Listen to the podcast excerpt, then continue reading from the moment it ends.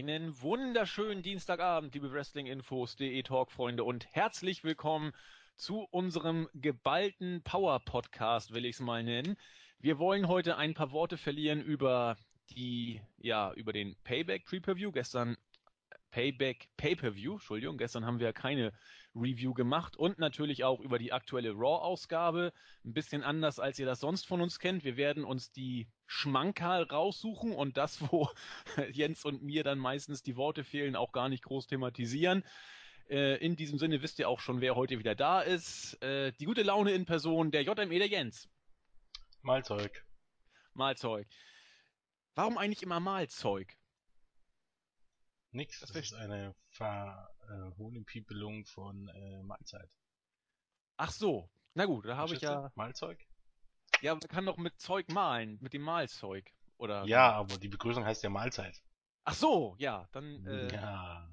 Da, da fällt der Groschen. Äh, ja, Jens, Payback ist vorbei. Äh, Extreme Rules kommt und so wie es aussieht, tatsächlich auch auf Maxdome, was? Äh, ja, offensichtlich. Wie gesagt, gestern, also wie gesagt, ist falsch, weil äh, ähm, gestern hat Maxdome auf, Na äh, auf Nachfrage noch gesagt, dass sie keine Lizenzen für die Show haben, aber jetzt offensichtlich doch. Ich meine, äh, ist ja so gesehen in Selbstläufer, weil letztendlich gerade auf Maxdome kaufen sich die Leute, die sich jetzt letztendlich wahrscheinlich jede Show kaufen und dementsprechend äh, äh, ja, ne? Es ist immer sicher, äh, sicheres Geld. Ich glaube, abgesehen von WrestleMania werden sich die, die, die Buys auch nicht groß unterscheiden. Nein. Ich das Gefühl, dementsprechend. Das denke ich auch nicht. Aber ich freue mich, wie gesagt, deine Stimmlage bleibt noch etwas verhalten. Ich freue mich auf die Chamber, muss ich gestehen. Wir können auch gleich noch mal ein bisschen drüber sprechen, aber erst gehen wir mal zu Payback. Böse Zungen haben im Vorfeld gesagt, ein Stück weit mutet es ein bisschen an, wie der Aufbau sozusagen für die Elimination Chamber und ein Stück weit scheint sich auch bewahrheitet zu haben. Vorher hieß es Payback gleich Playback. Viele Matches, die wir schon bei Extreme Rules hatten, waren auch diesmal wieder auf der Card. Ich hatte, gebe ich ehrlich zu, keine Erwartung an diesem Pay-Per-View. Du warst ein bisschen optimistischer. Rückblickend muss ich sagen, du hast in diesem Punkt recht gehabt. Ich fand, es war ein richtig, richtig guter Pay-Per-View. Es gab nur relativ wenig Stinker-Matches, dafür aber viele, viele gute. Und zumindest nach meinem Empfinden, wir werden gleich sehen, wie, wie du es fandest. Entweder wir gehen gleich in die Card oder du schickst kurz deinen ersten Eindruck gleich vorweg. Wie möchtest du es haben? Nö, das kriegen wir alles auf einmal ab, würde ich mal behaupten, oder? Ja, denke ich auch. Und deswegen gehen wir äh, in die Pre-Show. Wir wollen hier auch gar nicht groß viele Worte verlieren. R-Truth gegen Stardust ist kurzfristig noch auf die Card gekommen. R-Truth durfte gegen Stardust gewinnen. Damit wissen wir auch, wo wir Stardust cardtechnisch anzusiedeln haben, wenn er schon gegen R-Truth verlieren muss. Immerhin war er in der Pre-Show, wenn man es positiv sehen will. Mit dem Match hat eben auch keiner gerechnet und ansonsten, ja, das war normales Raw-Match. Viel mehr durften sie da nicht zeigen.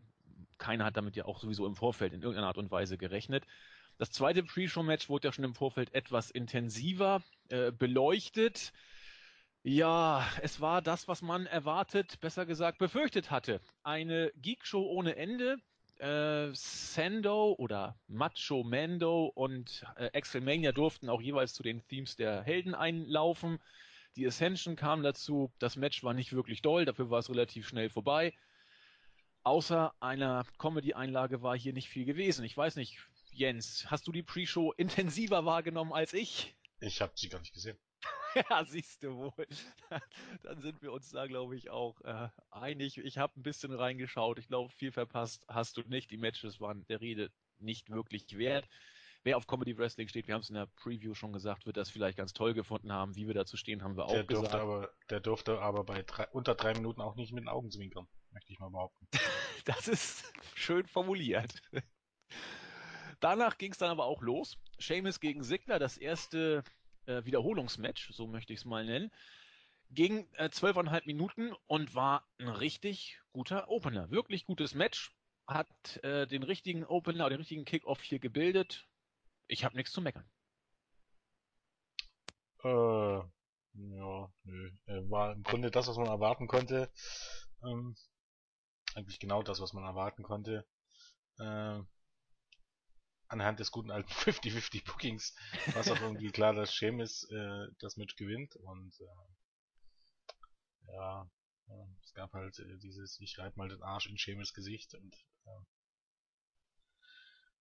und äh, natürlich noch die Platzwunde, äh, ja. die sich lustigerweise Herr Sigler selber zugefügt hat, weil er irgendwie äh, der Meinung war, es ist eine gute Idee, einfach doch mal so ein Headboard richtig auszuführen. Äh, darf man sich jetzt auch die Frage stellen, inwiefern denn solche Aktionen Sigler irgendwie nicht noch weiter ins Stockhaus bringen. Es war äh, auch nicht geplant, ne? Diese Art ja, und Weise. Nein, natürlich nicht. Also wer, das war auch nicht, nicht, äh, das war auch ähm, kein Blade-Job oder irgendwas. Das sieht man ja, relativ deutlich. Vor allem, äh, wenn das ein Blade-Job war, dann hat er jetzt eine schicke Narbe davon getragen. Also es war keiner, aber. Ja. Gut. Matchqualität geht aber in Ordnung. Da, da sind wir uns, glaube ich, auch einig. Da kann man nicht viel schimpfen. Ja. Wir machen es, wie gesagt, kurz und knackig und gehen weiter zum nächsten Match. Für mich, ich, ich sag's wieder, wieder ein verdammt starkes Two out of Three Falls Match zwischen The New Day und Cesaro und Kid. Es ging nur zwölfeinhalb Minuten, knapp 13 Minuten. Es kam mir wieder länger vor, ohne dass es in irgendeiner Art und Weise langweilig gewesen wäre. Ich fand es von der ersten Minute an wieder stark es war Stimmung drin, Tempo, ich wiederhole mich da, ich bin mir dessen völlig bewusst. Aber es war für mich sogar das stärkste Aufeinandertreffen der beiden.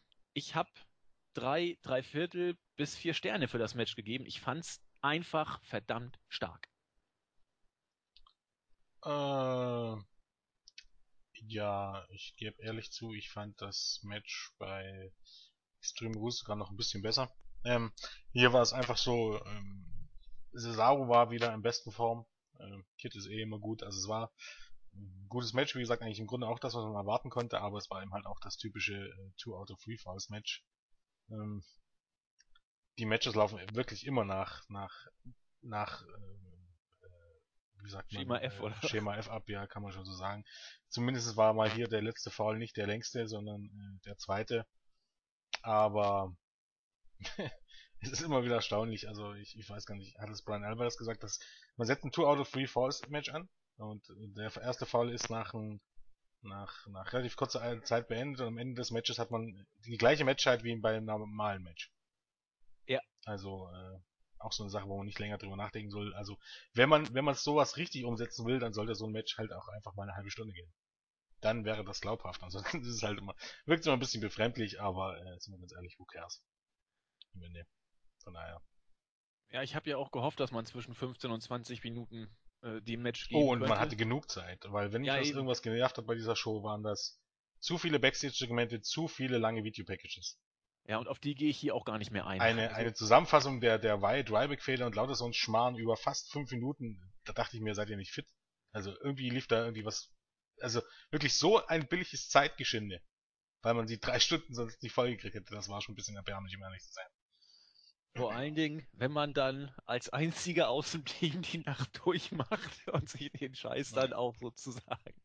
Ja, ich meine, äh, so hatte ich immer genug Zeit, äh, äh, mal auf Twitter zu gucken und so. Äh, das ist weiter gar nicht so böse. Wenn man so ein bisschen Puffer hat, ist das gar nicht so schlimm, wenn man den Bericht macht. Aber rein grundsätzlich, also äh, dieser Stelle noch herzliches Danke an Maxstorm für unseren Code. Äh, kann man ja jetzt noch mal ein bisschen Werbung machen. Äh, wir sind ja in der glücklichen Lage, dass wir einen Code bekommen, äh, damit wir darüber berichten können, dementsprechend. Ähm, aber hätte ich Geld dafür bezahlt, wäre ich da irgendwie ein bisschen sauer gewesen, um ehrlich zu sein. Aber ähm, ich glaube, jetzt ganz ehrlich gesagt, ich für Maxdome hätte ich, äh, oder für Maxdome, ich hätte wahrscheinlich auch die 15 Euro nicht ausgegeben für PayPal. Ja, ich weiß es nicht, keine Ahnung. ist schwer zu sagen. Man weiß es nicht. Ähm, was, ja. was ich an diesem Match aber gut fand, es, es war wieder mit zwölf Minuten relativ kurz, aber es kam mir nicht so vor. Also es wirkte länger, obwohl es kurzweilig war. Ich, ich weiß nicht, ob man mich jetzt hier versteht mit dieser vielleicht widersprüchlich klingenden Aussage. Ähm, es gab einfach keinen Leerlauf. Es war, es, es, es war ein guter Fluss, es war in sich stimmig. So stelle ich mir eigentlich ein gutes Tag-Team-Match vor. Deine Einwände habe ich aber, äh, will ich gar nicht entkräften. Die, die machen auch Sinn. Dieses Match war konservativ aufgebaut, im Sinne eines Two out of Three Falls Match. Da war nicht viel Progressives oder Neues drin. Aber ich hab's, ich fand's einfach klasse. Ich fand's klasse geworkt und äh, sind wir uns jetzt, sag ich mal, halb einig. Das ist dann ja auch. Ja, ich äh, meine, äh, das Finish. Äh, ja, was, das Finish stieß wieder auf äh, gemischte Reaktionen, sagen wir mal so. Ja. ja, auch zu Recht, würde ich mal sagen, was auch äh, vielleicht die Hautfarbe und sowas angeht.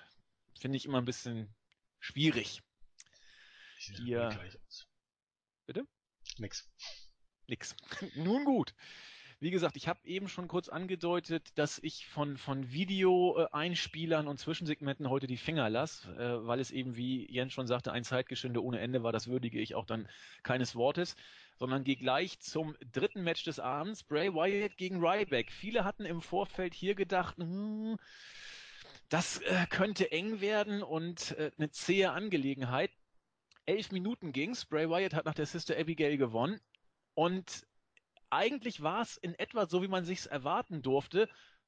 Ich fand es aber besser. Ich fand es besser, als ich gedacht hatte. Habe mich gut unterhalten gefühlt. Rybacks Big Splash vom obersten Seil. Ich frage mich, wie seine Knie das überlebt haben. Der ist ja volle Wucht auf den Knien gelandet. Aber das Match war für das, was es war, besser, als ich es erwartet hatte. Äh, ja, ich sagte ja schon bei der Review, dass ich äh, davon ausgehe, dass es gar nicht so schlecht wird. Von daher, äh, von, äh, daher war es jetzt nicht besser, als ich erwartet hatte, sondern äh, war auch das so, wie ich es erwartet hatte. Von daher, was nicht schlecht war. Äh, ist auch kein sehr gutes Match, aber besser zumindest, als es viele vermutet hätten. Ja, denke ich auch. Also ich bin hier im Bereich von drei, ein Viertel Sterne kann man für das Match schon geben fast. Ja, drei, drei, ein, ja, Details. Also auf jeden Fall war es nicht schlecht. Das, das, das denke ich ja, schon. Dass Bray Wyatt gewinnt, war eigentlich ja relativ klar, wenn man nicht irgendwie ein DQ bringen möchte oder so. Äh. Oder hast du ja vorher noch angedeutet. Ja, natürlich. Äh, das kommt ja auch doch immer an, ob man es fortführen will und offensichtlich genau. will man es ja nicht dementsprechend. Zumindest sah es nicht wirklich danach aus. Nö, wobei Wyatt geht auch in die Chamber, ne? Was ich gehört habe. Ja, Wyatt, aber der hat sich ja nur schon wieder mit Sheamus irgendwie angelegt. Ich hab doch keine Ahnung. Ja, also man, man kappelt sich wieder untereinander, wie das für einen IC-Gürtel in den letzten Monaten ja wichtig ist. Aber wir greifen jetzt ja etwas weiter vor, da kommen wir ja gleich bei Raw noch drauf zu sprechen. Dann das vierte Match des Abends, das, ja, ich will nicht sagen lang herbeigesehnte, aber wo auch im Vorfeld schon viel drüber gesprochen wurde. Das I Quit Match zwischen John Cena und Rusev. Es ging eine knappe halbe Stunde. Es war ein Spot-Festival erster Güte, wenn man es positiv sagen will. Ansonsten könnte man sagen, wenig Technik, viel Gebrawle, viel außerhalb des Rings. Es war am Ende für mich ein ordentlich geworktes Match, wenn auch der letzte Funken nicht übersprang und viele Spots nicht immer ein technisch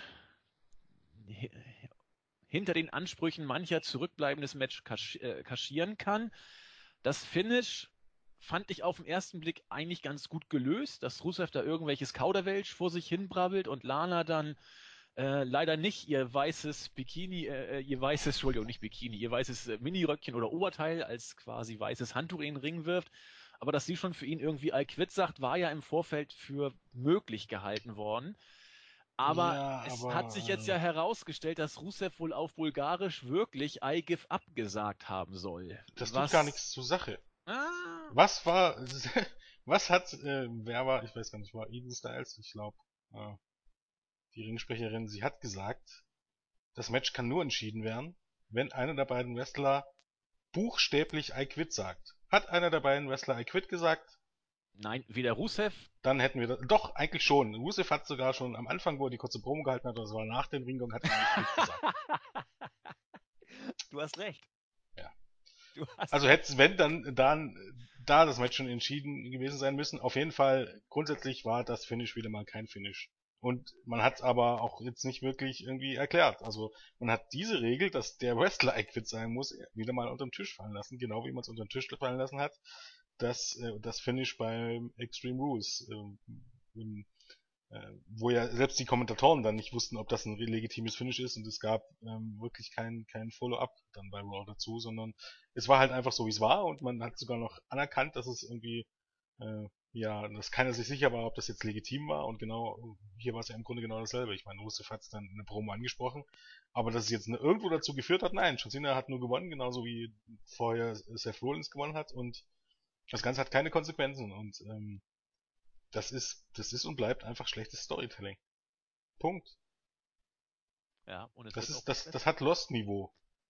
Wenn jemand diese Serie kennt, äh, war es auch immer so, da hatten von Staffel zu Staffel neue Rätsel aufgebracht, die am Ende einfach nicht aufgelöst wurden. Und das ist hat sich lange gezogen. Ja, natürlich, hat sich lange gezogen, ja. Stimmt, ich habe das nie geguckt. Ich fand das immer. Um, um, ja, die Serie war an sich schon gar nicht schlecht, aber die ist halt am Ende des Tages ähm, dann doch sehr unbefriedigend. Vor allen Dingen, eben, wenn man das Finish kennt, was dann total beknackt ist. Aber naja, sei es drum. Ähm, äh, um zu beweisen, dass wir das nämlich viel besser können, sage ich an dieser Stelle jetzt, dass ich heute gelesen habe, dass ähm, David Lynch doch die Fortsetzung von äh, Twin Peaks dreht. ja, siehst du mal. Denn wir vergessen nichts über zwei Wochen. Mal gucken, vielleicht kriegen wir in drei Wochen raus, dass es bei Lost noch eine Abschlussstaffel oder irgendwie so ein Sequel gibt oder irgendwie. Nein, ich glaube, ich glaube, die waren am Ende. Ach, so, Vorsicht, Spoiler, die waren am Ende eigentlich alle tot. Ach so, ja. Es sind schon vor 2000 Jahren Leute wieder auferstanden. Wer weiß, was hier.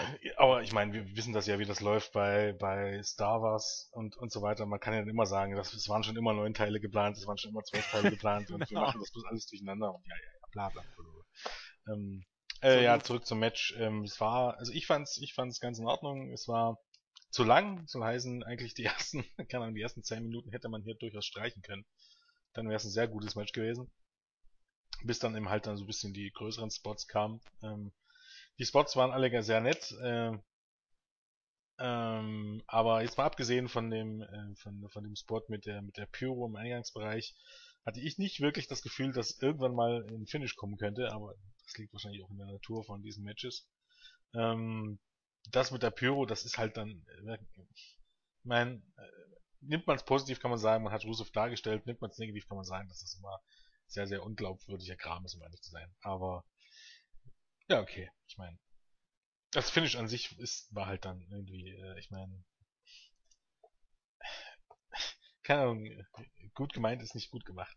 Also, selbst ein weißes Handtuch werfen äh, wäre in dem Sinne ja einfach nicht regelkonform gewesen. Wenn man es erklärt, dass einer der beiden, und das auch immer wieder betont, dass einer der beiden ein Quit sagen muss. Ja, aber wir gewöhnen Ja. uns ja leider dran.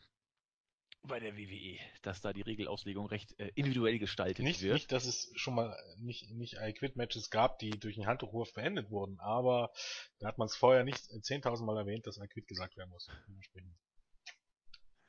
Naja. Wie dem auch sei. Cena hat am Ende natürlich gewonnen. Es war, Natürlich. es war vorhersehbar und keine große Überraschung deswegen. So, jetzt kam die Phase, wo es dann so ein bisschen, zumindest aus meiner Perspektive, ein bisschen, ein bisschen mauer wurde. Wir haben das Steven-Match gehabt, das fünfte Match des Abends, das Tag-Team-Match zwischen Tamina und Naomi gegen die beiden Bella-Zwillinge. Gute sechs Minuten hat das Match bekommen und die beiden Heels haben auch gewonnen. Ich glaube, du hast es im Vorfeld auch so getippt, meine ich. Ich habe mich da relativ bedeckt gehalten. Hier war es mir relativ wurscht. Ja, ein, ein Diven Pay-Per-View-Match, wie man es wohl kennt und auch im Vorfeld erwartet. Äh, vielleicht hast du mehr dazu zu sagen als ich. Ja, nix, das Match war erwartungsgemäß schlecht. Äh, ähm, mieses, also, also äh, schlechtes Timing, ähm, stellenweise verhauene Spots, ähm, ja, wie gesagt, erwartungsgemäß schlecht. Nun kommt noch dazu, dass Page, dass man vermutlich, gehe ich mal davon aus, dass Page eher zurückgekommen ist, als man erst dachte, weil nun eigentlich das Match wär, macht ja nur Sinn, um noch ein Titelmatch gegen ähm, zwischen äh, Nikki und Naomi aufzubauen und das musste man jetzt einen Tag später bei Raw verwursten, was natürlich alles sehr, sehr überstürzt wirkt. Wahrscheinlich eben auch, weil jetzt Page schon zurück ist. Hm, soll heißen, es hat am Ende noch nicht mal wirklich einen Sinn. Äh, ja, verlieren wir da nicht weiter drüber. Das äh, kann man hier in diesem Falle getrost skippen. Es sei denn, Ja. man ist ähm, total verschossen in eine der vier Teilnehmerinnen, dann vielleicht nicht, aber ähm, ansonsten. Gut. Dann kommen wir auch langsam schon auf die Zielgeraden. Ja, das, Das- kann man auch total skippen. Ja, äh, muss ich auch gestehen, äh, das sechste Match, Neville gegen Barrett, siebeneinhalb Minuten. Neville hat eine Knieverletzung äh, gesellt nach seinem Dive nach draußen. Barrett hat sich dann ausziehen lassen und danach Neville im Ring nochmal ordentlich wieder bearbeitet. Sprich, Neville gewinnt das Match, aber Barrett ist der große Triumphator. Also das Ähm, Match wobei war nicht, ja, Entschuldigung. ja? Also im Grunde ähm, schlechter als jedes Neville-Match bei Raw bisher. Das Finish machte keinen Sinn, weil Neville verletzt sich am Bein und Barrett lässt sich auszählen, um dann wieder reinzugehen und Neville doch zu attackieren, damit Neville dann nochmal zurückschlagen kann. Und also das ist, keine Ahnung, schon fast doppeltes 50-50 Booking innerhalb von sieben Minuten, innerhalb von einem Match. Unfassbar. Also wirklich unfassbar schlecht gebuckt, hat überhaupt gar nichts bewirkt und wrestlerisch war es auch nichts. Nee, Erstaunlich, wie man sowas hinkriegt, muss man sagen. Fand ich auch. Äh, ergänzend noch, ich habe gerade gesagt, dass Barrett der große Triumphator war, du hast es aber eben schon äh, dazu gesagt, äh, Neville kam natürlich nochmal zurück, also doppeltes Even-Steven-Booking gewissermaßen in einem Match und äh, da hatte ich dann auch nicht mehr viel Positives zu ergänzen. Anders als beim Main Event, das Fatal Four Match. Seth Rollins als Champion gewann gegen die drei Herausforderer Randy Orton, Roman Reigns und Dean Ambrose. Das Ganze hat 21 Minuten gedauert und mir hat es auch sehr gut gefallen. Das, also diese Fatal Four Matches sind immer so ein zweischneidiges Schwert, zumindest für mich ein zweischneidiges Schwert. Wenn man sie richtig aufbaut und gute Leute im Ring hat, können die richtig gut sein. Sie können aber auch zäh ohne Ende sein.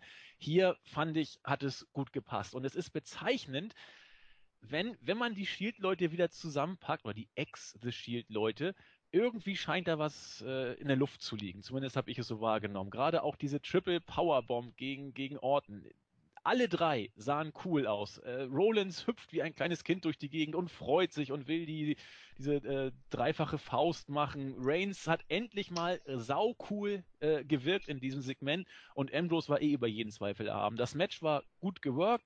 Rollins hat gewonnen. Wir waren auch keine große Überraschung. Aber ich fand es einfach ein klasse Main Event. Ja, man muss auch einfach sehen, ähm, fragen wir doch einfach so, was hat WWE in den letzten äh, sagen wir mal, fünf bis sechs Jahren wirklich Neues kreiert, was, äh, was in paar Jahren irgendwie in, in Nostalgie-Pop äh, bekommen könnte. Das kannst du tatsächlich im wahrsten Sinne des Wortes einer Hand abzählen. CM Punk, Daniel Bryan, The White Family und eben The Shield. Wenn man so möchte, hat man vier in den letzten fünf, sechs Jahren vier gute, vier gute neue Sachen kreiert. Also, ich rede jetzt nicht von NXT, sondern im Main Roster.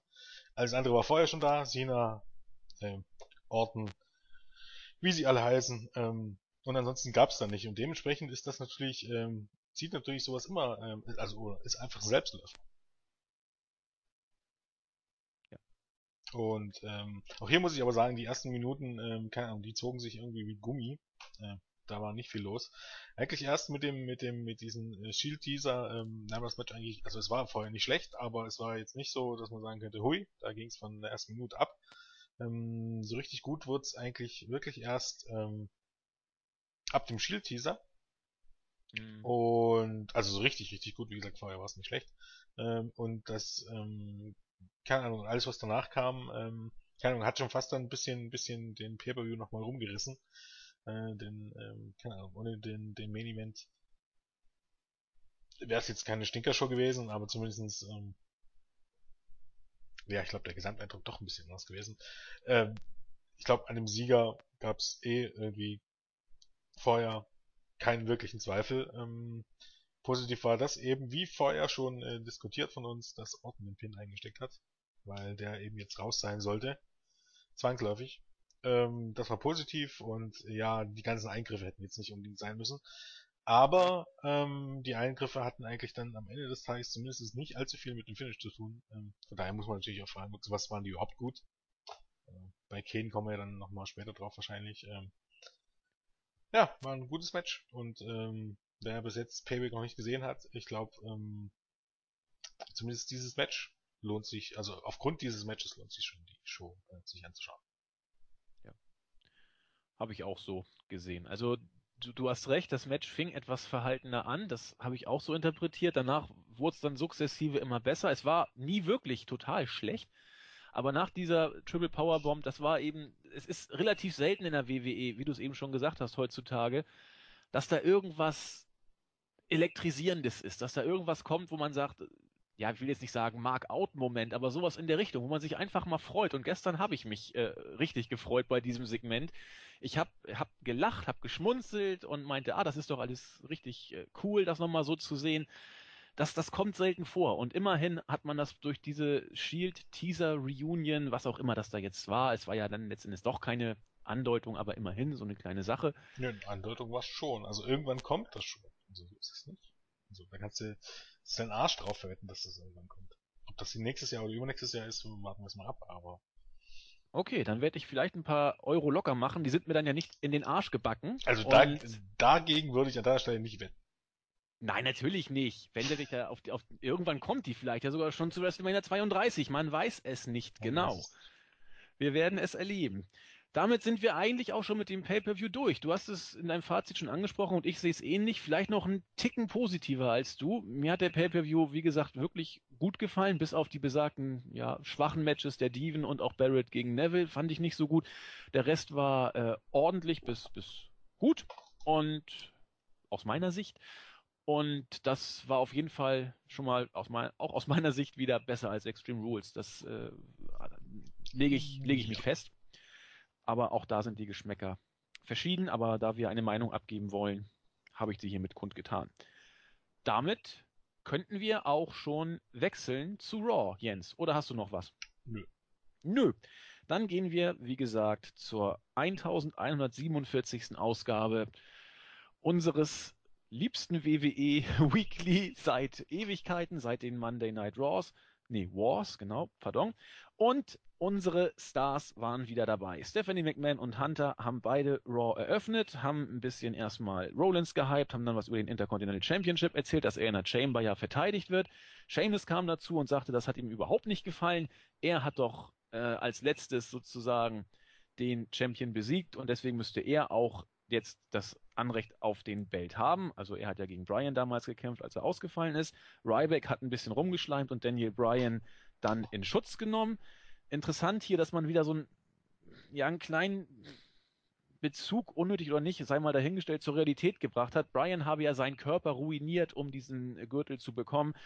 Ich weiß nicht, inwiefern man das so vor der Kamera breit treten muss, aber nun gut, man hat, sich, äh, man hat sich entschlossen, es so zu machen gab noch ein bisschen Rumgekappel und dann wurde deutlich gesagt, pass auf, ich habe ja eben schon angekündigt, dass in der Chamber der IC-Gürtel verdient werden wird und Ryback und Seamus sind die beiden oder zwei von den Sechsen, die in die Kammer müssen und weil sie jetzt gerade festgesetzt wurden, dürfen sie auch gleich noch ein Singles-Match bestreiten. Ein langes Eröffnungssegment von Hunter und Stephanie.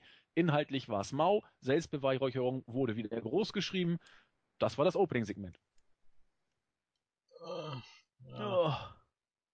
Oh. Ähm, ich meine, wenn man mich fragt, was ich für ein Problem mit Elimination Chamber habe, ist es am Ende des Tages einfach, dass es im Grunde, äh, abgesehen äh, vielleicht von Ambrose gegen Seth Rollins, wo es irgendwie ein Selbstläufer ist, keinen Aufbau gibt. Also es gibt keinen driftigen Grund, warum diese Intercontinental und dieses Take Team Matches auf einmal in der Chamber ist. Es gibt einfach keinen Grund dafür. Es ist, es ist halt einfach so. Wir haben keinen ähm, Champion. Das ist ein Grund, ein, ein ähm, Elimination Chamber Match einzusetzen. Hab ich das verpasst? Ach so. Ach so, jetzt, jetzt verstehe ich. Ich dachte, ja. es wäre für dich schon nicht nachvollziehbar, das in die Chamber generell zu packen, aber du meinst jetzt, warum man deswegen. Ach, kann man doch machen. Man hat, ein, man hat eine Battle Royale schon mal gemacht um den Contender-Spot, man hat einen King of the Ring, das war jetzt nicht um den Championship-Gürtel. Ich finde das eigentlich gar nicht so schlecht, das in der Chamber auszufechten. Ich schon. Warum denn nicht? Okay. Zwei Wochen Aufbau. Das verwässert, das verwässert diese Stipulation. Die, bedeutet, die bedeutet dann am Ende des Tages, wenn man das öfters macht, genauso wenig wie ein Steel Cage Match. Es ist einfach nur ein Match. Ein Match um, um einen Midcard-Titel, was ja, man könnte fast so sagen, so schlimm genug wäre, ähm, bei dem Standing, die, die diese Titel haben in den letzten Jahren. Aber es kommt einfach dazu, dass das Ganze noch nicht mal aufgebaut ist. Also jetzt bei WrestleMania könnte man jetzt sagen, dieses Ladder Match, da hat man wenigstens versucht, langfristig aufzubauen. Aber hier besteht überhaupt gar keine Möglichkeit, das langfristig aufzubauen. Und so sind auch die Teilnehmer einfach zusammengewürfelt.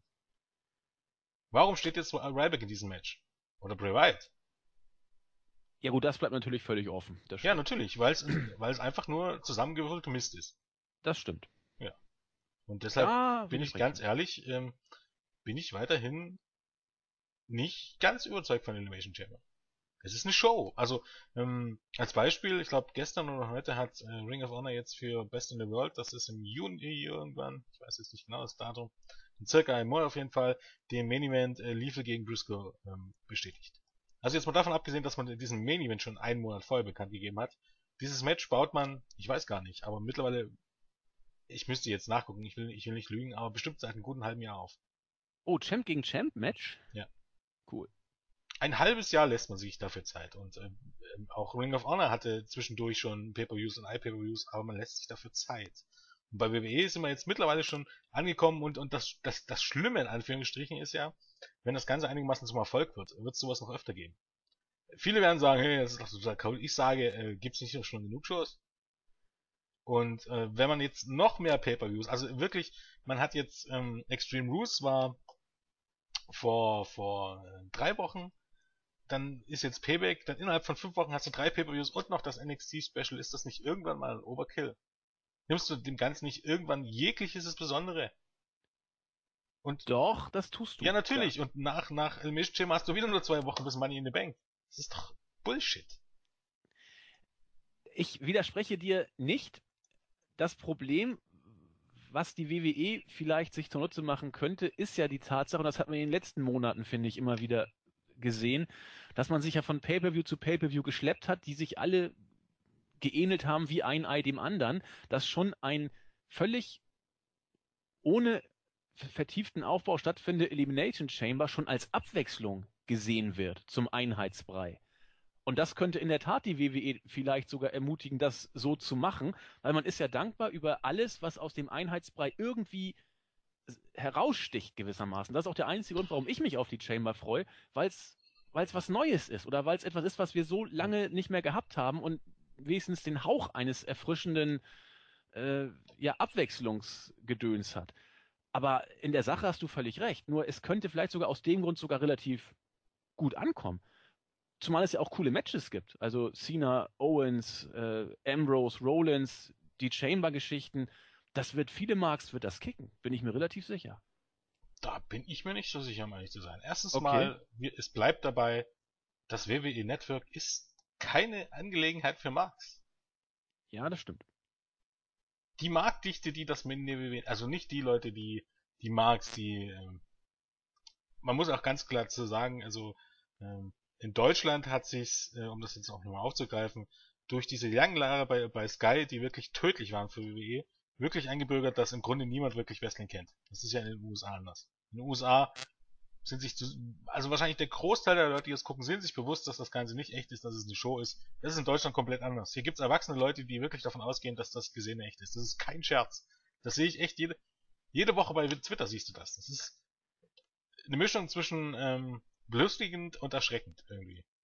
Also jetzt ja. noch nicht mal, dass man nicht in dieser, äh, äh, dass man jetzt nicht wie wir äh, so ein bisschen in, in der ganzen Sache drin ist. Das kannst du niemandem vorwerfen. Ich meine, auch nicht jeder Fußballfan keine Ahnung, beschäftigt sich mit Transfers oder irgendwas. Das ist ja eine ganz andere Sache. Aber das Ganze für echt zu halten, ist schon, ist schon eine Hausnummer, muss man sagen. Und das gibt's in den USA in diesem Fall einfach nicht, außer eben du bist, gibt's auch, aber nicht in diesen, in diesem Maßstab, weil da gehört eben halt dann WWE, gerade WWE schon bisschen länger und auch durchgängig zum, zum, zur Fernsehunterhaltung ähm, dazu, im Gegensatz zu WWE, äh, zu, zu WWE in Deutschland, wo es eben bei Sky unter Ausschluss der Öffentlichkeit lief, das kann man wirklich so sagen.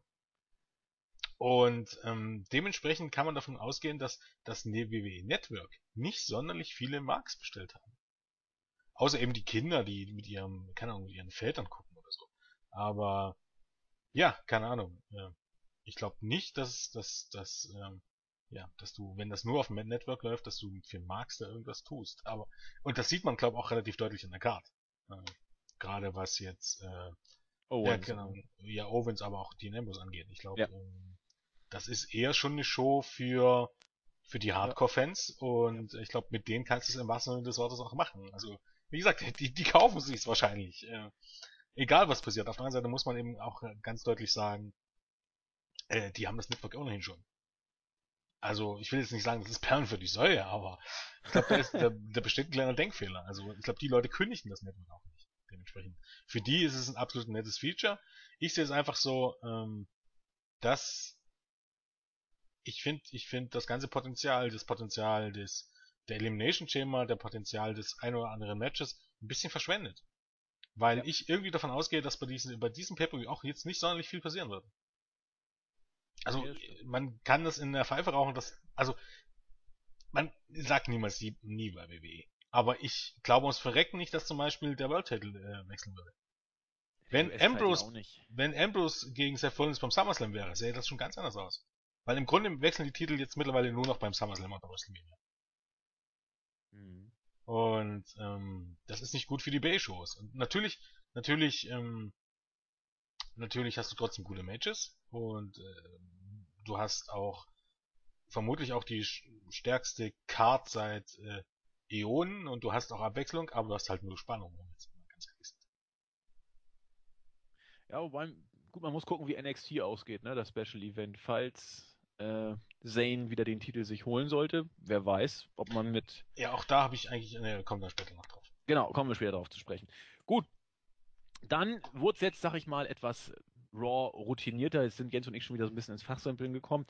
Das erste Match bestritten eben, wie eben schon angekündigt, Seamus gegen Ryback. Das hat Seamus nach dem Bro-Kick auch gewonnen. Man wird sagen können, clean nach äh, 10 Minuten. War in Ordnung. Dann gab es das Backstage-Segment mit der Authority und Kane war natürlich auch da. Alle haben Seth Rollins gelobt, äh, Champagner war auch da und wurde gereicht. Man hat gefeiert. Ambrose kam auch dazu und meinte, ja, hier, ich bin auch da. Und weil ich ja eigentlich der Letzte war, der Rollins clean besiegen durfte, das äh, Fatal Four Match zählt eigentlich nicht, habe ich auch irgendwie doch noch äh, Anspruch auf ein Rückmatch. Hunter und Stephanie machen sich vom Acker und Kane soll das Ganze lösen. Ambrose belabert ihn und es sah dann fast schon so aus, als ob er Kane soweit hätte, dass er ihn in ein, in so, ein solches Match buckt. Aber das wurde dann alles noch kurzfristig über den Haufen geworfen. Ambrose sollte an dem Abend gegen Bray Wyatt antreten. Das hat Ambrose aber nicht groß gejuckt. Er hat erstmal ein Glas Champagner getrunken. Ja. Hierzu oder wollen wir gleich weitermachen? Jemand ja, vielleicht noch, ähm, vielleicht noch kurz dazu sagen, ey. Das ist halt auch so für ein Babyface typisch gedönt. Warum hat Ambrose noch äh, Anspruch auf ein Match? Das verpasst. Ja, hat er ja nur gefühlt. Denn ja, er, er, hat zwar gesagt, hat. beim letzten Match hat er ihn, ja, weil er ihn das letzte Mal besiegt hat, ist er überhaupt erst in die Chamber gekommen. Äh, Payback meinst du? Äh, ja, Payback ins Fatal ja. Payback, bei Payback. Genau. Ja, das ist natürlich jetzt nicht hieb- und stichfest, seine Argumentation. Das ist aus der Luft gegriffen, um ihn in die Chamber zu bucken, klar. Das ist richtig. Also mit, mit Long-Term-Booking hat das wenig zu tun. Das stimmt. Gut, haben wir auch diese Logiklücke offengelegt. Äh, Neville durfte als nächstes in den Ring kommen und sich über bei Rene Young, besser gesagt, über seinen Einstand in der WWE äußern. Es ist also eine, er wirkt leider nicht wirklich cool bei dem Interview, aber es sei das Tollste, hier in der WWE anzutreten und sich mit den Leuten messen zu dürfen, was man eben als Babyface so sagt. So richtig glücklich wirkte das alles nicht. Bo Dallas kam dann an den Ring und hat irgendwie auch wieder gesagt, du, ich habe dich äh, eigentlich immer schon äh, im Griff gehabt und du bist eher wie die kleine Lokomotive, die eben nicht konnte, Little Engine that could oder that could not, so ungefähr. Daraufhin, ja, Gelaber sagte äh, Neville, also der Letzte, der dich besiegt hat bei NXT, das war ja wohl ich.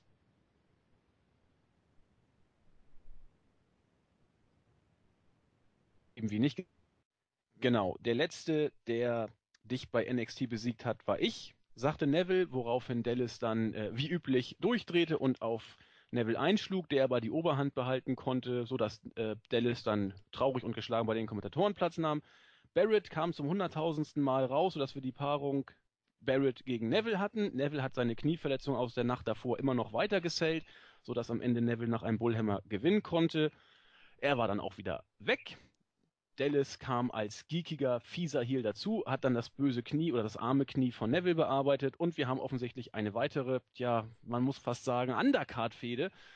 Dallas soll jetzt gegen Neville ran, was für Neville natürlich jetzt alles andere als toll ist, obwohl die Offiziellen doch mit ihm eigentlich zufrieden sind. Aber eine Fehde gegen Dallas ist wohl weniger eine Aufwertung für Dallas als eher eine ja, Abwertung für Neville, oder?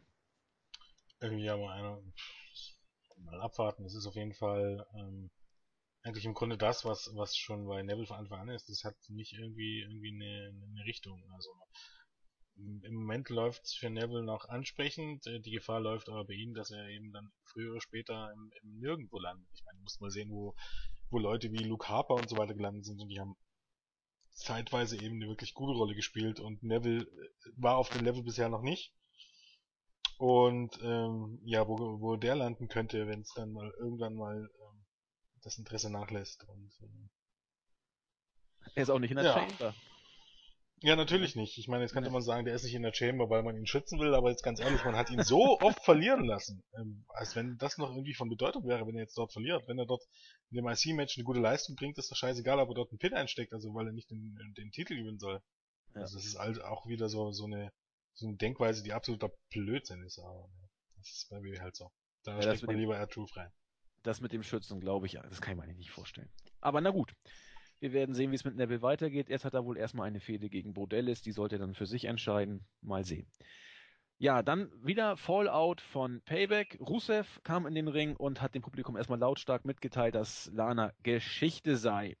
Sie hat nur aufgegeben und er nicht und alles sei blöd und Lana ist schwach und sie mache auch noch ihn schwach. Ja, wen macht Lana eigentlich nicht schwach, ist man fast geneigt zu sagen. Ja, ein, ein, ein äh, erwartungsgemäßes Segment muss man, glaube ich, auch nicht viel weiter zu sagen. Oder willst du noch was äh, ergänzen? War ja selbstredend. Nö. Nö. Das dritte Match, es wurde bereits zu Beginn schon angekündigt. Bray Wyatt durfte gegen Dean Ambrose ran und Wyatt hat auch nach der Sister Abigail gewonnen, nach 13,5 Minuten. Natürlich nicht clean. Clean läuft sowas nie ab. Die Stooges kamen, einer lenkte den Referee ab, der andere hat dann Ambrose äh, unter äh, irritiert, als er gerade vom obersten äh, Seil abspringen wollte. Match war gut und ja, nun wo, was man damit jetzt bezwecken will, keine Ahnung, denn Ambrose soll ja nun in die Chamber oder ein Titelmatch kriegen, verliert clean gegen Wyatt, der in die Chamber um den IC-Gürtel muss. Ja, gibt's da einen Sinn? Ich sehe ihn noch nicht. Äh, ja, clean ist ja. Ja, nicht ganz clean. Er wird schon durch Eingriff, schon irritiert. Das stimmt. Ähm, ja. Aber er verliert. Ja, natürlich verliert er. Und ähm, wer jetzt mal aufgepasst hat, ist tatsächlich so, dass ähm, ja, ähm, die Reaktion auf Ambrose am Ende der Show waren nicht mehr so pralle. Nee, das stimmt. Weil äh, die oberste Regel gilt eigentlich schon immer im Wrestling, äh, wenn du jemanden in Top-Matches hast, eigentlich generell, wenn du ein Pay-Per-View verkaufen willst und du hast die Leute dort, die Leute lässt du vorher nicht verlieren. Außer du baust eben jetzt wirklich mal einen Midcard-Titel auf, darüber, dass irgendein Überraschungssieg kommt und dann hast du halt ähm, irgendwie so ein Titelmatch beim Pay-Per-View, aber ansonsten lässt du die Leute, zumindest die in dem Main Event stehen, nicht verlieren. Und wenn wir jetzt ganz ehrlich sind, bei den wichtigen Leuten in WWE, äh, in WWEs Augen macht man das meistens. Ich meine, man hat es bei Roman Reigns auch gemacht, sogar vor WrestleMania. Aber das ist natürlich Bullshit. Und wenn du nicht willst, dass Bray Wyatt ähm, hier verliert oder was auch immer, Bray Wyatt, der, der, ähm, steht der in der Chamber? Ich glaube, im C-Match, ne? Aus irgendwelchen Gründen, die mir sie gerade nicht einleuchten. ähm, dann, dann, dann, dann book das Match nicht. Das ist, macht nicht wirklich Sinn, um ehrlich zu sein. Und ja, ja. naja. Aber es, es ist halt bei den Gedankengängen der der WWE-Leute alles nicht von Bedeutung. Aber ähm, ich glaube, genauso welche Sachen ähm, spielen damit rein, dass im Laufe der, der Jahre, im Laufe des letzten Jahrzehnts das Interesse am WWE ähm, in Amerika dann auch deutlich nachgelassen hat. Weil man eben auf solche Sachen nicht mehr unbedingt Wert legt. Und äh, wir sagen es ja heutzutage immer gerne, auch wenn das nicht immer alle jeder hören will, dass Großteil der Leute Geeks sind. Dazu bleibe ich auch, ähm, oder so dargestellt werden, da bin ich auch weiter dabei, davon rücke ich nicht ab. Und das ist halt am Ende des Tages ein Problem, wenn man versucht, ein Produkt zu verkaufen, weil wenn du klug bist, stellst du alle deine Leute da als die absoluten Überbringer, die alles zerstören und ähm, die besser sind als jegliche Konkurrenz. Und WWE ist der Meinung, dass man einen Haufen Geeks hat und dass man selbst Leute in den Main-Events verlieren kann und dass man Leute in der Undercard gegen irgendwelche Prominente ähm, vorführen lässt. Und ja, und das trägt am Ende des Tages eben ein bisschen dazu bei, dass WWE äh, nicht mehr in den Augen der Öffentlichkeit so gesehen wird wie früher und dementsprechend auch das Interesse auch einfach fehlt, weil wer guckt sich schon auf Dauer äh, Loser an? Also es ist jetzt am Ende des Tages Pay-per-Views funktionieren ja genauso wie wie, wie Pay-per-Views bei UFC oder im Boxen. Ähm, hätte Mayweather jetzt keine Ahnung zwei Monate vor vor seinem seinem Kampf gegen gegen äh, hier Pac-Man gegen irgendeinen Typen verloren, wäre das Interesse auch nicht mehr so hoch gewesen. Ja. Also, macht man einfach nicht. Aber, nein. Und die Quoten bröckeln langsam, aber stetig, über hast du es gesagt, über mehrere Jahre. Und um mal einen metaphorischen Vergleich zu bringen, aus der Medizin. Man kann auch existenzielle Krankheiten relativ meistens relativ gut heilen, wenn man sie früh erkennt. Aber wenn man bestimmte Sachen zu spät erkennt, dann ist nichts mehr zu retten. Mal gucken, wie es bei der WWE läuft. Wir machen auf jeden Fall weiter Weil mit. du gerade die Quoten ansprichst. Übrigens, ganz interessanter Fakt ist, dass Stephanie McMahon diese Woche zurückgekehrt ist. Und nicht letzte Woche. Weißt du warum? Diese Woche ist keine NBA. Ja, man muss ja die Legende am Laufen halten. Ja, vollkommen richtig. Und das, diese Woche wird man dann, wenn es gut läuft, bessere Quoten haben, weil man äh, keine Konkurrenz durch die NBA-Playoffs hat. Dann kann man schön alles Stephanie McMahon zuschieben. Oder dem wiedervereinten Duo Hunter und Stephanie. Wenn einer da aber fehlt, geht's ja noch, aber wenn beide da sind, da ist kein Kraut gegen gewachsen. Die selbsterfüllende Prophezeiung. Wie das So sieht es aus. Man muss es nur richtig äh, inszenieren. Und da ist die WWE ganz groß, wenn es darum geht. Ja, natürlich. Auch, auch wenn das überhaupt gar nichts bringt. Und wenn das Richtig. alles andere als best for business ist. Hauptsache, Hauptsache man, Gesicht wird gewahrt. man kann Das ist- gegenüber äh, fiktiven Leuten irgendwas beweisen, was, äh, egal. Egal. Unsere Tag Team Champions kamen an den Ring. Kofi Kingston, Big E und Xavier Woods. Eigentlich positiv denkende Leute sehen jetzt aber alles ganz schwarz, denn es läuft unfair und äh, jetzt müssen sie doch, nachdem sie gerade ihren Titel verteidigt haben, schon wieder in zwei Wochen in die Chamber und auch noch gegen fünf andere Teams ist doch ein großer Skandal. Heute mussten sie erstmal wieder mal um die WWE Tag Team Championship, wieder mal gegen Tyson Kidd und Cesaro ran. Und äh, wieder mal gab es natürlich keinen Titelwechsel. Tyson Kidd und Cesaro haben das Match zwar gewonnen, nach knapp sechs Minuten via DQ, als Big E ohne Tag da äh, im, im Match äh, zugegen war und beide auf den Arm Tyson Kidd eingetreten haben, der sich nicht wehren konnte. Ein Match, der nichts bringt. Danach kam ein Spot-Festival, ja, oder ein, ein, ein Massenauflauf, will ich es mal nennen, der ja jetzt nicht ganz überraschend kommt, wenn man die Chamber ein bisschen in den Blickpunkt rücken will. Die Lucha Dragons kamen zuerst, haben die Heels abgefertigt, dann auch noch gegen die beiden Faces sind sie vorgegangen. Die Ascension kamen, die Primetime Players, die Los Matadores kamen auch. Am Ende waren sie alle da und jetzt wissen wir auch, wer alles in der Chamber ist. Ich fand das eigentlich relativ putzig, war gut geworkt. Ich fand's unter aller Sau. Ja, da sind wir uns ja wieder mal nicht einig. Das hat mir jegliche Vorfreude, spätestens das, jegliche Vorfreude auf dieses Match äh, vollkommen, vollkommen genommen. Punkt eins. Echt? Aus welchem Grund gab's dieses Titelmatch? Sind die mittlerweile von allen guten Geistern verlassen? Gestern ein Titelmatch oder gestern bei Payback ein Titelmatch? Und in zwei Wochen hat man ein Elimination Chamber Match und als Aufbau bringt man das nächste Titelmatch. Und weil das so ein guter Aufbau ist, füllen wir die Elimination Chamber, indem wir einfach wahllos irgendwelche Teams dort reinlassen lassen, die mit nichts irgendwas zu tun haben. Die einzigen, die was damit zu tun haben und die sich in einer logischen Welt dieses Titelmatch verdient hätten, sind Lucha Dragons. Die hatten nämlich vorher was mit Cesaro und Kid und die hatten vorher was mit New Day zu tun. Die passen dort rein. Die anderen drei Teams, die haben dort überhaupt gar nichts zu suchen. Weder von der, von dem Status, wie sie aufgebaut werden, also in, in dem Sinn, dass sie irgendwann mal in den Shows zu sehen sind oder irgendwann mal welche Matches gewinnen. Das ist ja eigentlich bei allen drei Teams nicht, anderen drei Teams nicht der Fall, also namentlich genannt Matadores, Ascension und, und ähm, die super witzigen Primetime Players. Ähm, und auch, oh, erklär mir doch so jemand, warum die jetzt in diesem Match stehen. Ich, ich finde ja noch Punkte beim IC-Title-Match, wo ich sage, außer er Truth, warum die anderen Leute da drin stehen. Weil sie ja immer gewiss, auch die haben mit gar nichts zu tun. Aber zumindest waren das Leute, die in den letzten Wochen irgendwie eine Rolle gespielt haben und ein paar Matches gewonnen haben. Naja, die sind drin, weil sie die Chamber Und- voll kriegen müssen. Ja, genau das ist der. Punkt. Elimination Chamber ist eine Art, also normalerweise darf man sich die Show nicht kaufen.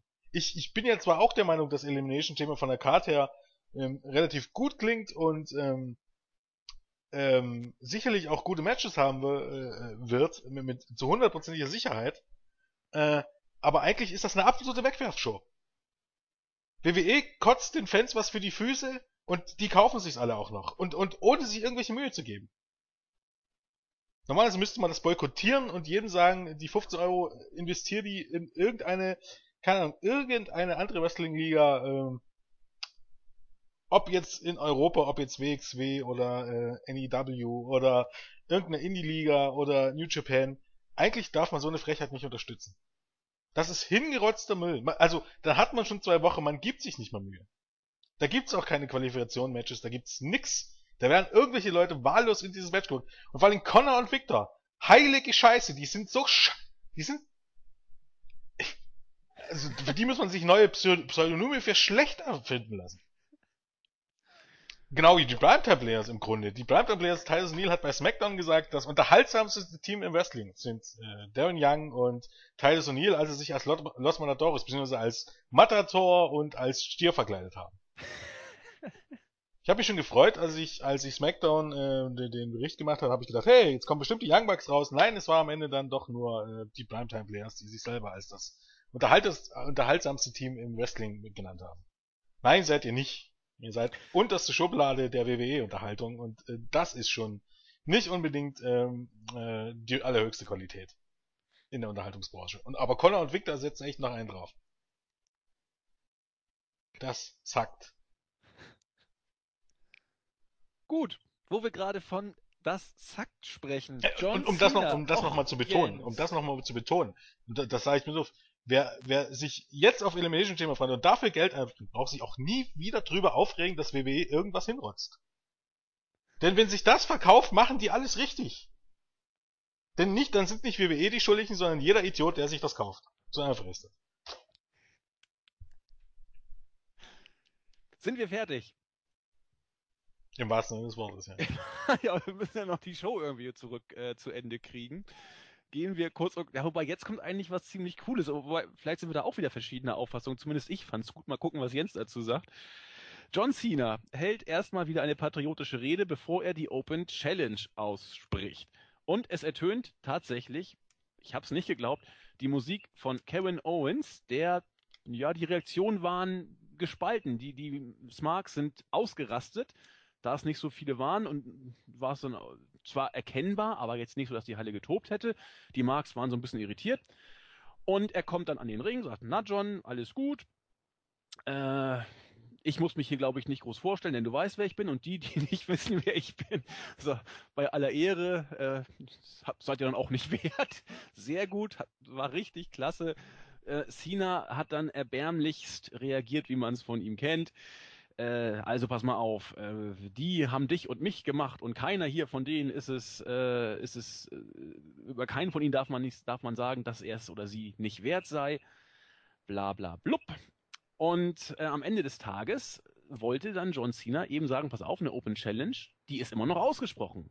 Ist immer noch open sozusagen. Und Owens sagte, du, nö, lass mal. Ich äh, bin zwar ein Prizefighter, aber mein äh, Preis, den habe ich hier schon, den NXT-Gürtel.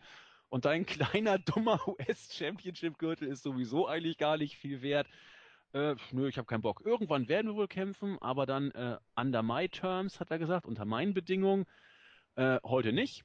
Dann kam ein Cheap Shot, die äh, schöne Owens-Bomb hinterher, ein kleiner Tritt oder ein, ein Auf sich stellen auf den US-Gürtel durch Owens posiere mit dem NXT-Gürtel und das Segment war zu Ende. Sei mir nicht böse, du wirst bestimmt tausend Sachen gefunden haben, warum das schlecht war. Ich fand's klasse. Hm, nö, ähm, eigentlich fand ich gar nichts großartig, ähm, was ich daran schlecht war. Eigentlich, weil es war ähm, perfekt gemacht, selbst äh, in Anbetracht dessen, dass, ähm, dass Steen dort in der Halle nicht von allen erkannt wurde, aber das machte gar nichts, weil am Ende des Tages hat er mit dem ganzen äh, Buchrufe bekommen. Ähm, und äh, damit ist Sinn und Zweck des Ganzen schon erfüllt. Ob das Ganze äh, am Ende wirklich ein Erfolg war, wird sich erst zeigen, ja, vielleicht erst nach Elimination Chamber zeigen, weil ähm, als erfolgswertig das Ganze, wenn das tatsächlich ähm, Kevin Owens Debüt im Main Roster war. Und zwar sein festes Debüt und nicht nur ähm, ebenso, keine Ahnung, um das Special zu promoten und eben jetzt mal ähm, für eine Card, wo man nichts anderes hat, äh, die mal voll zu hauen.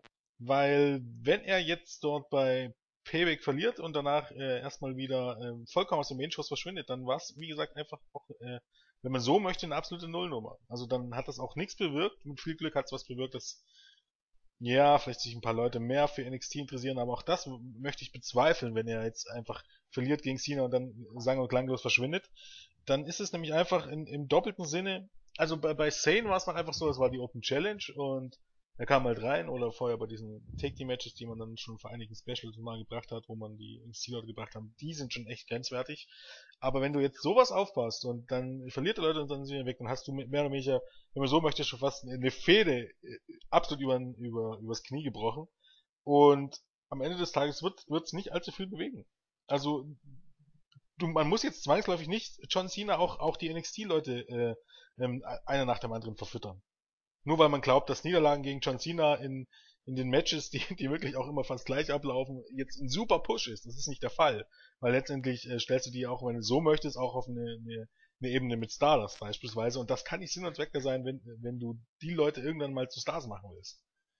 Und ähm, das ist, glaube ich, auch so der Denkfehler, dass du diese Leute immer noch darstellst oder im Hinterkopf immer noch bisschen so hier, hier war es ja eigentlich nicht der Fall, aber grundsätzlich bei Szenen und so, dass du sie als Rookies darstellst oder so. Du willst doch irgendwann neue Stars äh, haben. Und bei diesen neuen Stars sollen doch nicht bei Null anfangen. Das war doch früher auch nicht der Fall.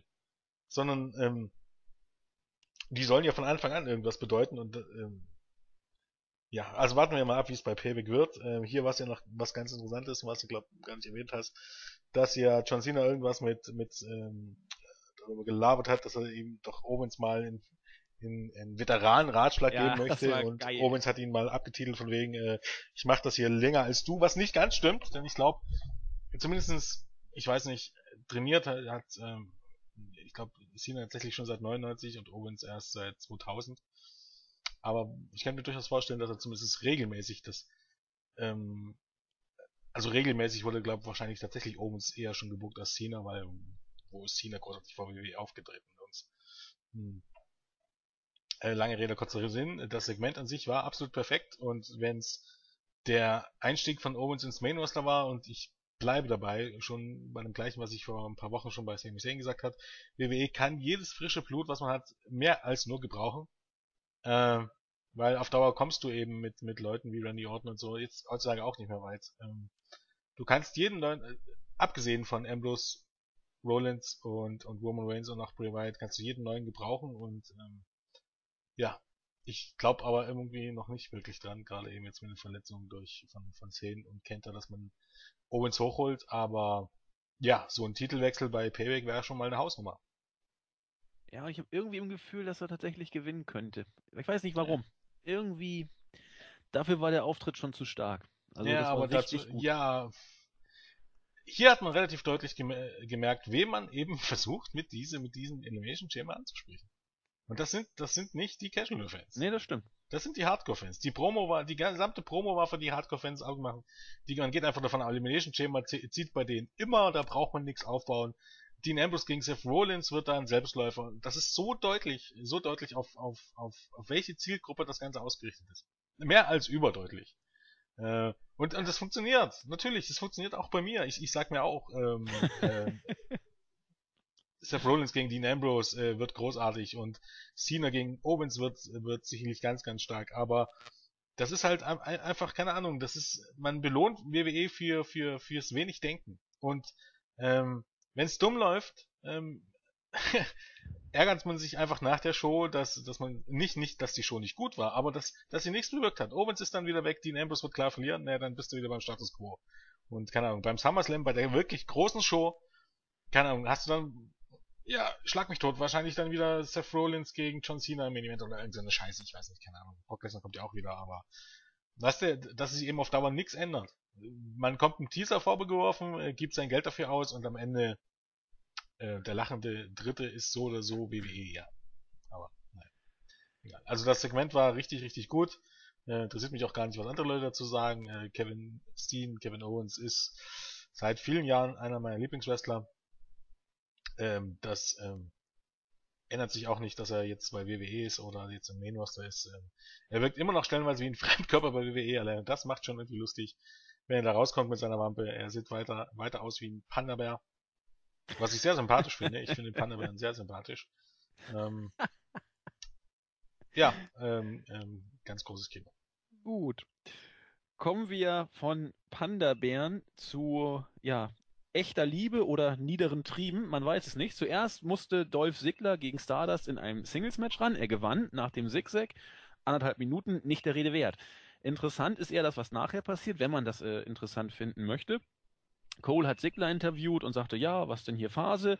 Und Sigler, ja, ich habe mich verletzt und das schmerzte auch, aber nicht schmerzte so sehr wie gegen Seamus gestern zu verlieren. Ja, ich kann dich äh, beglückwünschen, du bist übrigens jetzt auch in der Chamber dabei. Ja, hurra, ich werde mir Seamus vorknöpfen und üble Rache nehmen und äh, Narben sind sowieso sexy und nichts kann mich davon abhalten, da jetzt auf dem Weg äh, Vollgas zu geben. So, und dann, äh, weil ja eben nichts ihn aufhalten konnte, war klar, irgendwas passierte und es passierte auch was. Lana kam in den Ring, äh, hat dann so ein bisschen beschämt gelächelt und erstmal mit Sigler rumgeknutscht, kurz. Also geknutscht ist vielleicht ein bisschen übertrieben, aber sie gab ihm dann doch ein mehr als nur ein kleines Küsschen. Die Fans waren äh, begeistert. Unglaublich, wie das immer wieder zieht, aber es hat auch hier geklappt. One more time, one more time. Es gab dann noch einen Kuss. Herrlich, super. Rusev kam wild kauderwelschend, hat Lana wegschicken wollen, die gab ihm eine Backpfeife, Sigler ein Zigzag und beide sind verliebt, was auch immer das sein soll, von dannen gegangen. Ja. Wollen wir es würdigen oder weitergehen? Um, ähm, mir tut ein bisschen Rusev leid, weil äh, die Chancen stehen wahrscheinlich gut, dass er sich wahrscheinlich bald von Lana trennen wird, weil die was mit der Sigler anfängt. Ja, aber nicht im Real Life, Gott sei Dank. Naja, würde ich nicht drauf wetten. Mm. Sowas läuft bei WWE meistens so dermaßen, weil äh, diese Verbindung wird dann ja auch zwangsläufig bedeuten, äh, dass Lana mit Dolph Ziggler ähm, auftreten wird und auch auf Tour gehen wird. Und, und ich glaube, es wäre nicht das erste Mal, dass es dann in die Richtung läuft. Aber man möchte es natürlich nicht, nicht beschreiben, aber ähm, der arme Rusev. Wie gesagt, sowas läuft schon mal. Ähm, natürlich zieht sowas, weil eben Lana vorher beliebt war und, und, und Dolph auch noch beliebt ist. Aber auch hier muss ich sagen, ich will es nicht meckern nennen, aber ähm, mit mit dem Vorstand, das Vorstand ist ja falsch, aber mit einer kreativen Führung, die wirklich was von Stories schreiben verstehen würde, ähm, bekommt man sowas noch 10.000 Mal besser hin. Weil wie cool wäre es denn, keine Ahnung, gewesen, wenn, wenn, wenn es vorher schon wochenlang oder monatelang nur solche Andeutungen gewesen wäre. Also keine Ahnung, so, ja, irgendwelche Backstage-Segmente, wo es schon geknistert hat oder so ist, aber man darf mhm. nicht und irgendwann kommt das halt mal. Und so kam es halt absolut aus dem Nichts. Sigler und Lana hat vorher überhaupt gar nichts verbunden. Jetzt könnte man sagen, das ist eine große Überraschung, aber man könnte auch sagen, das ist einfach wieder eine große Logiklücke, weil es einem eben aus, aus dem Nix kommt. Und wahrscheinlich wird es dann nochmal irgendwie so ein Segment geben, wo Lana versucht, das zu erklären, aber das ist halt dann einfach nur halbgar. Ich ja, denke einfach, ähm, man merkt halt einfach, dass dass das einfach keine guten Storywriter sind. Muss man einfach ganz so klar sagen. Die sind nicht gut. Und ich, ich lasse es mir auch einfach nicht sagen, dass das alles Vince McMahon ist, der umschweißt. Ich kann es mir nicht vorstellen, um ehrlich zu sein. Nee.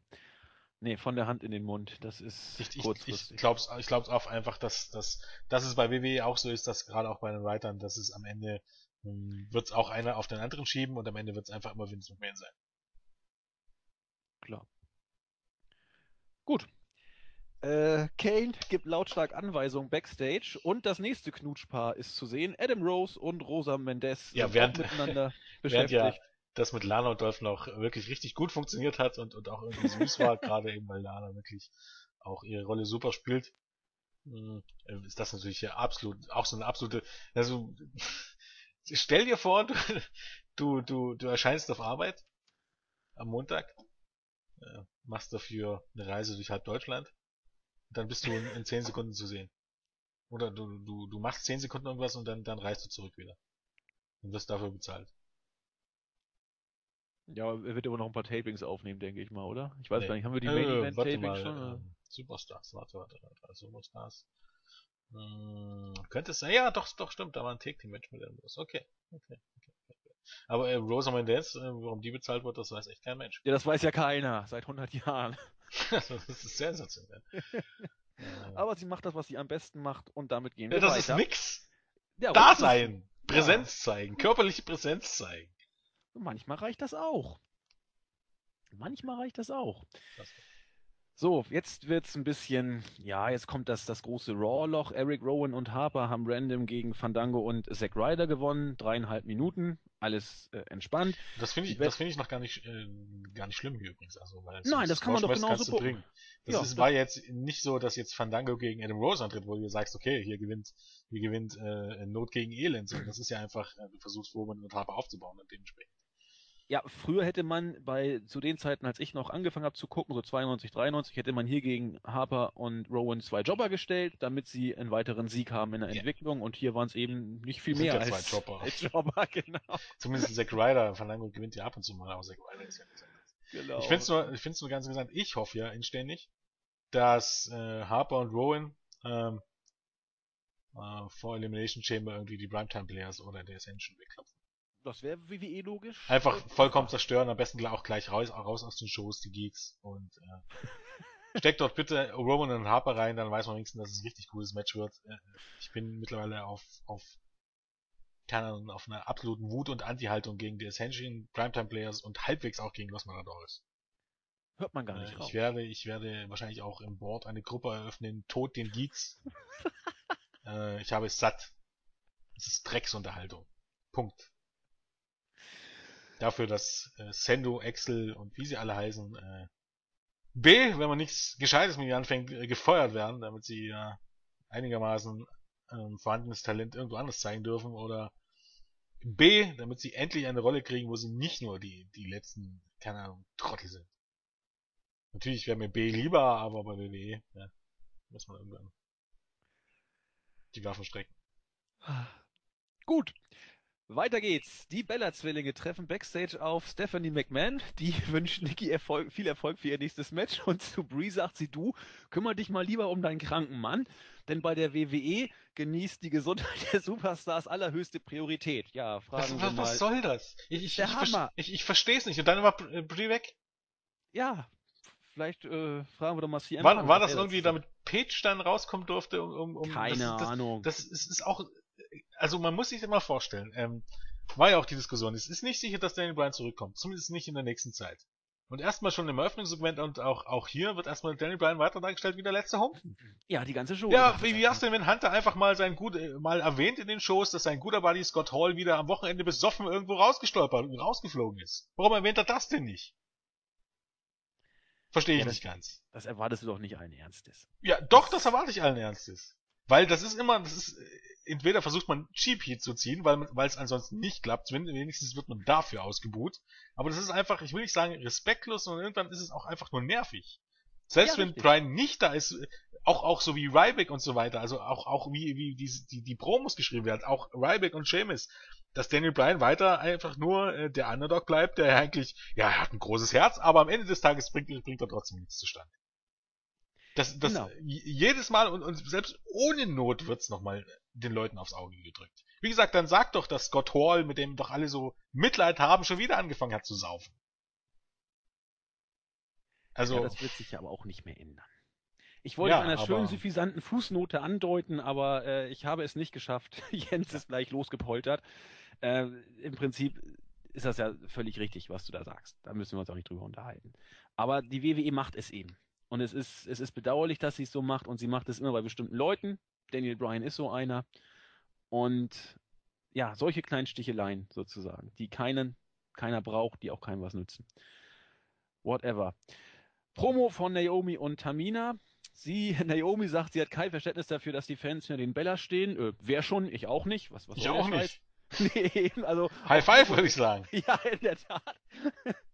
Das siebte Match des Abends war dann eben Nikki Bella gegen Naomi, ein WWE Divas Championship Match. Wohlgemerkt, bei Payback hatten wir ein unnötiges Tag Team Match. Jetzt hat Naomi eben ihren Titelmatch bekommen. Du hast es ja vorhin schon angesprochen. Man hat es wohl eigentlich für einen kommenden Pay-Per-View sich aufgespart. Der Grund, warum dieses Match jetzt kam und auch von Nikki Bella gewonnen wurde, kam dann auch relativ schnell hinterher. Paige ist wieder da, hat den Save gemacht und nun spricht wohl einiges dafür, zumal sie danach auch Nikki Bella noch angegriffen hat, dass wir die Fehde Bella gegen Paige haben. Wie schön. Äh, Um nochmal auf die Bellas zurückzukommen. Ähm, Bitte? Nochmal auf die Bellas zurückzukommen. Es ist ja das Ding, ähm, es gab bei ihnen keinen, äh, keinen Face-Turn. Vorher waren sie einfach nur die, die, keine Ahnung, die absoluten Oberzicken und Bitches. Absolut unsympathisch. Und ich meine, Brie Bella ist ja zumindest bei Total Divas und so und als Frau von Daniel Bryan wirkt sie ja immer noch ein bisschen, ein bisschen gesettelt oder so, aber Nikki Bella, das ist ja wirklich so eine Person, keine Ahnung, mit also jetzt im, ich würde der auch mit dem echten Leben, würde ich mit so einer Person nicht klarkommen. Also ist es nicht nur für Marx jemanden, den man ausbuhen kann, sondern auch für mich wäre es jemand, den man ausbuhen kann, weil, keine Ahnung, unsympathische Zicke. Aber ähm, da mal beiseite gelassen, gibt's eben auch überhaupt gar keinen Grund, sie zu, zu, zu bejubeln, weil äh, ohne Faceturn würden sie auch von einem Tag auf den anderen waren sie auf einmal zicken. Und dann hält Naomi so eine Promos auch wieder so eine Sache. Wo ich mir so frage, legt ihr da mal einfach nur so, so eine Minute in Gedanken rein, ähm, was die Promos behandeln? Unfassbar. Echt. Das ist unglaublich. Man vergisst es offenbar, was vor paar Wochen war und dann strickt man sich die eigene Welt. Ja, die sind jetzt, sind jetzt Faces und dann kannst du sowas schon mal sagen. Nee, kannst du nicht. Aber, Aber zumindest muss man ja sagen, hat Page, äh, das muss man ja wieder mal loben. Page hat nicht nur äh, Naomi, sondern auch tatsächlich Nikki attackiert. Richtig. Das gibt schon mal Pluspunkte, weil die in dem Feuer gefehlt haben und es überhaupt gar keinen Sinn ergeben hätte, hätte Page einfach nur den Save für Nikki gemacht. Wobei das eigentlich noch die wahrscheinlichste Variante gewesen wäre nach WWE-Logik. Ja, nach WWE-Logik ja, aber ähm, hier hat man es eben genau wie dann bei Payback eben der Pinfall an Randy Orton. Auch hier wieder dieses kleine Detail, wo man sagt, okay, das macht dann tatsächlich Sinn. Das hat man ausnahmsweise mal nicht vergessen. Man hat es eben am Ende noch zum, zum Guten gewendet, sagen wir mal so. Damit kommen wir schon Richtung Ende der Raw-Ausgabe. Erstmal wurde Backstage äh, Kevin Owens mit Triple H gezeigt. Danach hat sich besagter Owens in einem Interview geäußert, ja, es wird das Match tatsächlich geben, das ich geteased habe. John Cena gegen Kevin Owens bei Elimination Chamber. Wir haben es eben schon angesprochen. Wird gut werden. Und dann kam der Main Event ja, Main Event äh, Match war es eigentlich nicht. Es war eigentlich nur ein, ein, ein weiteres Segment mit äh, Authority, Kane und Rollins. Es kam auch nicht viel, also man hat quasi nur gesagt, war gar nichts. Ist, ist die Zukunft. Ambrose kam und sagte, hier mein Match und so weiter. Großes Tohuwabo, ja, Bedrohung mit Ziegelstein und Tisch. Stephanie sagte, ja, du kriegst das Match, du kriegst das Match. Äh, große Randale danach am Ende. Wieder mal äh, Seth Rollins nach dem Handgemenge der Triumphator. Raw war zu Ende und der Main Event steht. Also Rollins ich, ich habe es auch tatsächlich bis jetzt nicht verstanden, was, was, was das sollte, dieses Segment. Ja, also, nix. ja, das war jetzt auch nicht unterhaltsam und irgendwie, man wollte jetzt Ambrose gegen Seth Rollins aufbauen, aber es wirkte, wirkte vollkommen deplatziert, weil du hast ja. die Leute alle schon am Anfang der Show gesehen und es gab jetzt einfach gar, Warum, warum waren die Leute eigentlich alle am Anfang der Show draußen? Alle?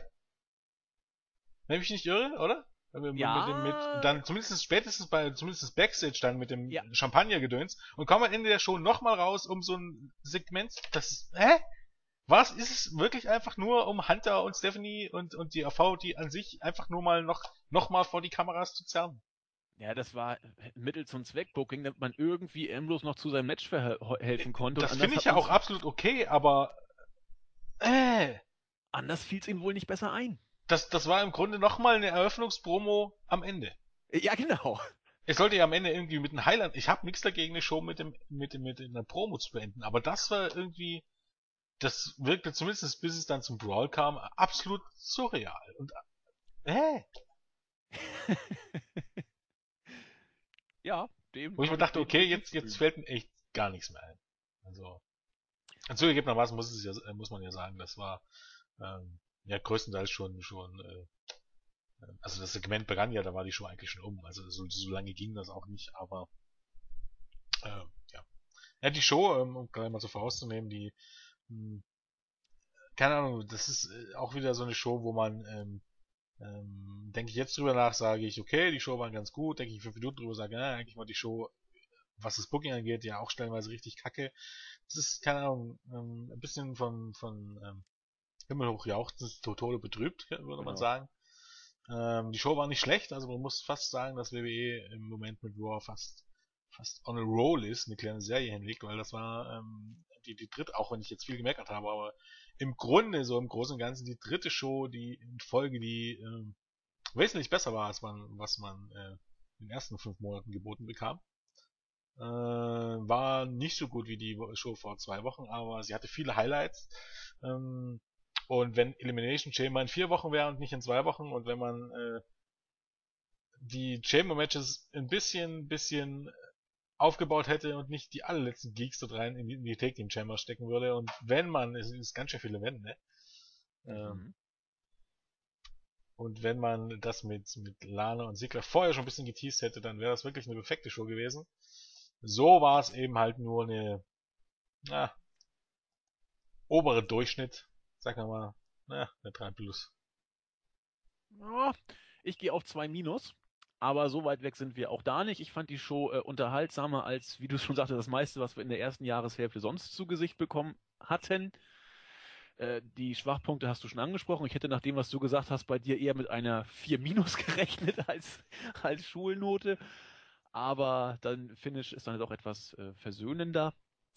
Ich fand es auch eine ordentliche Raw-Ausgabe, eine ordentliche bis gute Raw-Ausgabe. Inhaltlich kann ich mich dem anschließen, was du gesagt hast nur eben einen kleinen Tick positiver. Und in diesem Sinne sind wir gehypt auf Elimination Chamber. Äh. ja, der eine mehr, der andere weniger. Wir haben ja noch zwei Wochen Zeit für den Aufbau. Du kannst, du kannst, also jetzt mal ganz ehrlich, ich verstehe, wenn man sich auf die Show einigermaßen freut, aber von gehypt kann doch keine Rede sein. Nein, natürlich. Ja, halb. Also ich, ich freue mich ein Stück drauf, ganz ehrlich. Es wird bestimmt putzig und ich werde auch, ich werde es mir auch live angucken, denke ich mal diesmal wieder. Wir werden es erleben. Ach ja, wir sind durch für heute, äh, liebe Leute. Wir wünschen euch noch eine schöne Woche. Bleibt gesund und uns treu. Und in diesem Sinne bis